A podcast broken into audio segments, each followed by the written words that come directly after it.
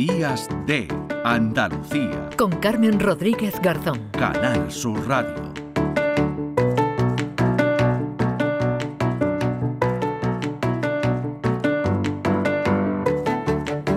Nos interesamos por ese informe del que hablábamos al principio, informe de la empresa de recursos humanos Randstad sobre absentismo laboral. El último se publicó este verano con datos del primer trimestre de 2023. Son datos que indican que el absentismo laboral provocó la pérdida de un 6,3% de horas porque, fíjense, cerca de 1,3 millones de trabajadores con baja falta a diario a su puesto. Por comunidades autónomas son el País Vasco, Galicia y Cantabria las que mayores tasas de absentismo registraron. Por contra, las que menor tasa tuvieron Baleares, La Rioja y la Comunidad de Madrid. Un informe que analizamos a esta hora con Valentín Bote, que es el director de Randstad Research. Valentín, ¿qué tal? Muy buenos días. Hola, muy buenos días. Bueno, si nos quedamos con el titular más llamativo, nos parece a mí al menos una barbaridad, ¿no? Que haya un millón trescientas mil personas eh, de media que diariamente no acuden a su puesto de trabajo. Y aquí, Valentín, hablamos de trabajadores cuya presencia estaba prevista y se ausentan. No incluimos bajas de larga duración ni, ni vacaciones, ¿no? Por aclarar. Exacto, no incluimos eh, vacaciones, ni festivos, ni cosas así. Es simplemente pues eh, circunstancias inesperadas eh, que hacen que una persona pues no acuda a su trabajo. En su gran mayoría, es unas tres cuartas partes, estamos hablando de bajas médicas. Eh, pero luego, bueno, hay otras circunstancias que pueden hacer que una persona, pues, fuera, digamos, estuviera previsto que fuese a trabajar ese día y al final no pueda ir. Eh, sorprende, ¿no? Que además en esos eh, que haya un caso un porcentaje alto, ¿no? De, personas que no acuden, pero que tampoco justifican su ausencia.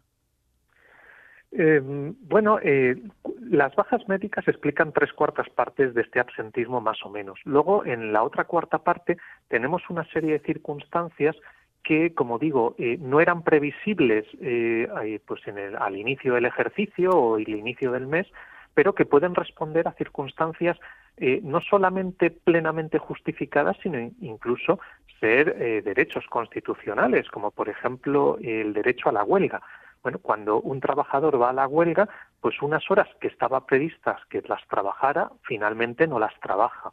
Mm. Eso se contabiliza aquí dentro, pero evidentemente, pues es, es un derecho el trabajador y, y, bueno, incrementa, eso sí, el número de horas que al final pues se pierden de trabajo mm. por una razón u otra en una empresa. Claro, que esto que supone evidentemente un eh, bueno pues un perjuicio ¿no? para la para la empresa esa pérdida de, de horas, ¿no? Porque estamos hablando de una cifra bastante considerable, ¿no? Bastante importante. Claro, eh, las empresas pueden tomar eh, medidas muy diversas para reducir el absentismo, pero es muy difícil reducirlo a cero, prácticamente es, imposible. Pero eh, si lo que está claro es que aunque redujeran un poquito, un punto, con unas buenas políticas que actuaran en ese sentido, pues desde luego eso al final es, es mm, eh, un resultado para la empresa positivo, es más competitividad y al final pues una cuenta de resultados mejor. Hmm.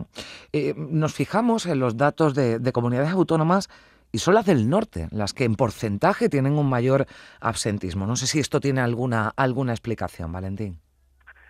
Tiene alguna explicación. Eh, el hecho es que eh, hemos mm, medimos trimestre a trimestre que el absentismo tiene un comportamiento por sectores muy especial. Hay sectores que siempre son bastante absentistas, con un absentismo elevado, y otros, pues, donde las cifras son más reducidas. ¿Qué ocurre? Pues que cuando en una región de España eh, en su economía tiene mucho peso esas actividades económicas con absentismo elevado, pues lógicamente en esa comunidad autónoma vamos a ver que el absentismo en conjunto, en promedio, es muy elevado. Eh, no se debe necesariamente a que, digamos, los trabajadores en esa región pues sean más relajados que en otras, sino que la actividad que se desarrolla trae aparejada eh, habitualmente absentismos más altos. Hmm. Hablamos, por ejemplo, del sector de la, de la industria, ¿no? que es eh, uno de los que, o el que registra ¿no? mayor absentismo, claro, de ahí ¿no? que esté en País Vasco, eh, Cantabria, ¿no? otras comunidades del norte encabezando, digamos, ese ranking de absentismo, que si hablamos en términos absolutos sí encontraríamos en los puestos primeros Andalucía, pero claro, estamos hablando de, comunidades que tienen una población ¿no? mayor y de ahí que los términos absolutos sean sean mayores ¿no? que, en otros. A mí me gustaría conocer, eh, saber cuál ha, cuál ha sido la evolución en los últimos años, cuando además, eh, bueno, pues en estos últimos, ¿no? Habría que fijarse también en la, en la pandemia, ¿no? En la que, nos obligó, ¿no? Durante un tiempo a estar en casa, después hubo un regreso, ¿no? Progresivo a, los puestos de, trabajo, pero fijándonos, no sé si en estos últimos años, también en años anteriores, ¿cuál ha sido la evolución en cuanto al absentismo? Bien, esta es una pregunta muy interesante porque eh, tradicionalmente siempre hemos medido eh, una vinculación del absentismo con los ciclos económicos. Normalmente cuando la economía empeoraba, las cosas se ponían difíciles, veíamos cómo el absentismo se reducía y cómo en momentos de auge económico ese absentismo se volvía a acelerar y recuperaba las cifras de antes de la crisis. Pero esto fue diferente durante la pandemia, porque, como bien sabemos, la, crisis que vivimos en la pandemia eh, tuvo unas consecuencias económicas muy obvias, pero el origen no fue eh, económico, sino sanitario. Y entonces lo que hemos visto es que durante esta pandemia la crisis económica que genera no genera en paralelo una caída del absentismo, sino que el absentismo, de hecho, aumentó. Aumentó porque eh, teníamos muchas más bajas por cuestiones de tipo puramente sanitario vinculadas a la propia pandemia.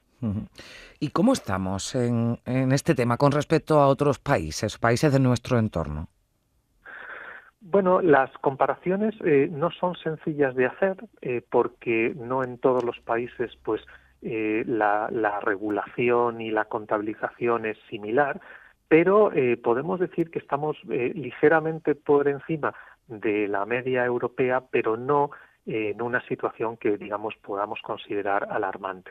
De nuevo, también hay que tener en cuenta que la composición sectorial de otros países es muy diferente y eso puede hacer que también pues la, la, medición de las cifras globales de absentismo pues no sean estrictamente comparables igual que aquí comunidad a comunidad pues mm. eh, por esa explicación que hemos dado de la diferente estructura de sectores, pues hace que no sea estrictamente comparable. Claro, eh, yo entiendo que es complicado no poder hacer una radiografía exacta, pero bueno, se, eh, en este informe yo creo que queda eh, bastante claro, por lo menos, bueno, dibujar ¿no? un escenario general y cuál es el comportamiento, en este caso, de, los de los trabajadores. Pero ya para terminar, Valentín, antes le preguntaba ¿no? qué suponía para, la, para las empresas ¿no? esta, esta pérdida de horas, evidentemente con un perjuicio económico, pero um, usted hablaba de, de mecanismos ¿no? que pudieran realizar las empresas para frenar el absentismo laboral o al menos para paliarlo. ¿no? ¿Qué, pueden hacer o qué están haciendo las empresas para ello?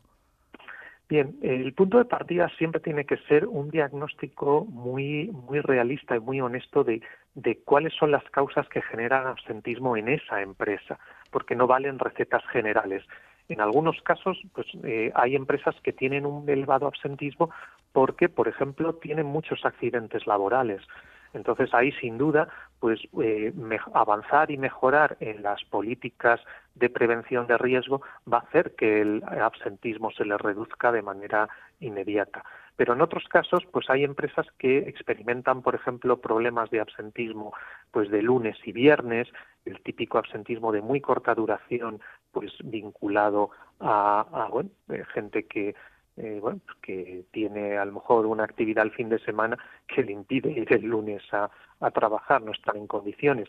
En estos casos hemos visto eh, recetas muy imaginativas, hasta mm. incluso premios económicos para la empresa no para el trabajador no absentista, que al final del trimestre, pues si no ha tenido horas perdidas por absentismo, recibe una compensación económica adicional a su salario.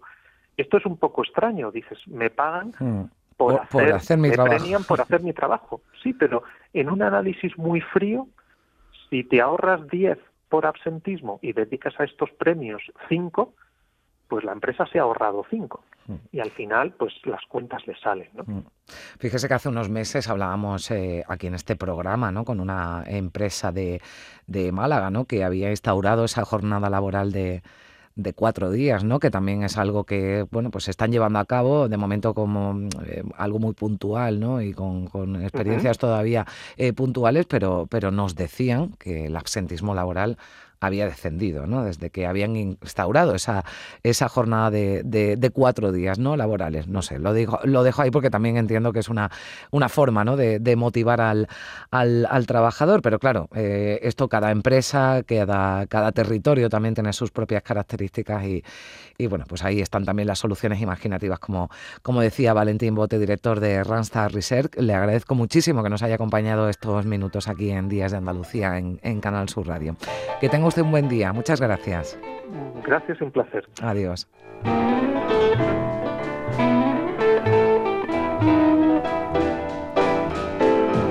I'm the hard working man. Come straight home with my pain.